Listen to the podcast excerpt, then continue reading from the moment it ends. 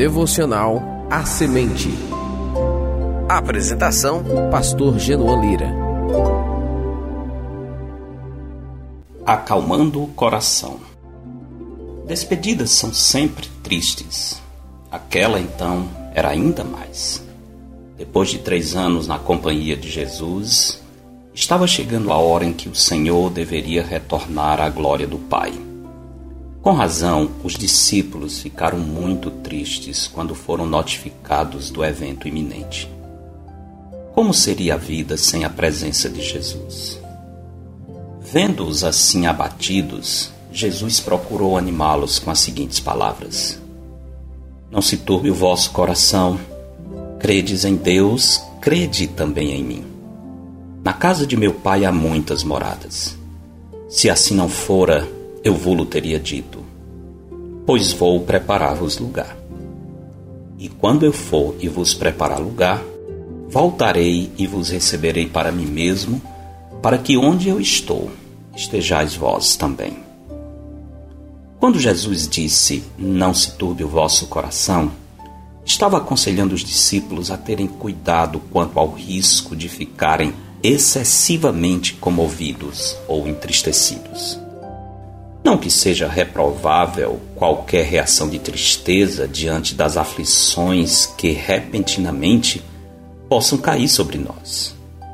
O verbo turbar-se, que aparece na advertência de Jesus, é usado para descrever a comoção do Senhor diante da tristeza de Maria, irmã de Lázaro, que se lançou aos pés de Cristo, lamentando a perda do irmão. Em João 11:33 lemos que Jesus agitou-se no espírito e comoveu-se.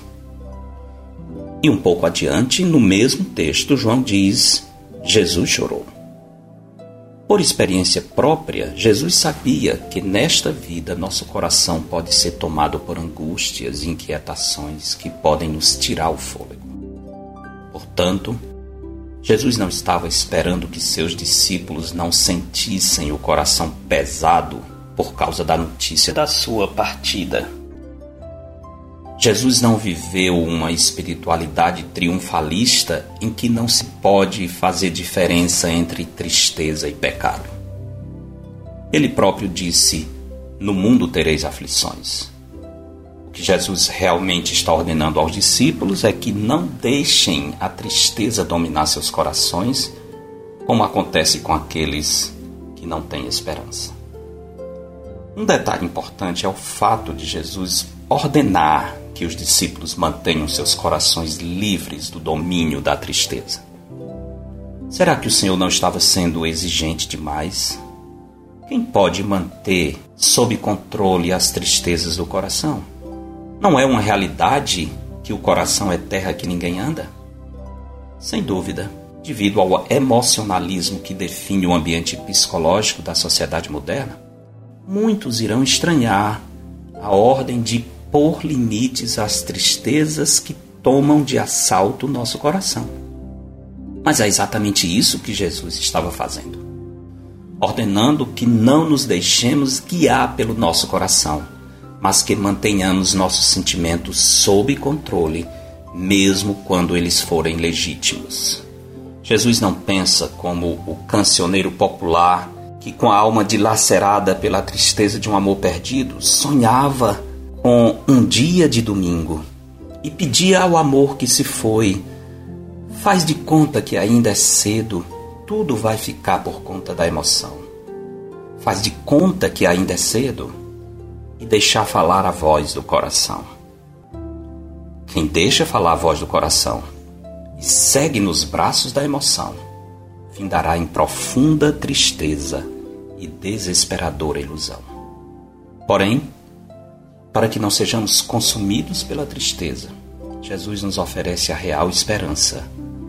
E sobre ela falaremos amanhã, se Deus o permitir porque dele, por meio dele e para ele são todas as coisas. A ele, pois, a glória eternamente. Amém. Eu sou Genuan Silva Lira, pastor da Igreja Bíblica Batista do Planalto, em Fortaleza. Este foi mais um episódio de A Semente, dessa vez da cidade de Feira de Santana, na Bahia. Para entrar em contato, escreva para semente@ibbp.org. Para estudos e sermões dados na nossa igreja, visite o canal da Igreja Bíblica Batista do Planalto, em Fortaleza. Tenha um bom dia na presença do Senhor.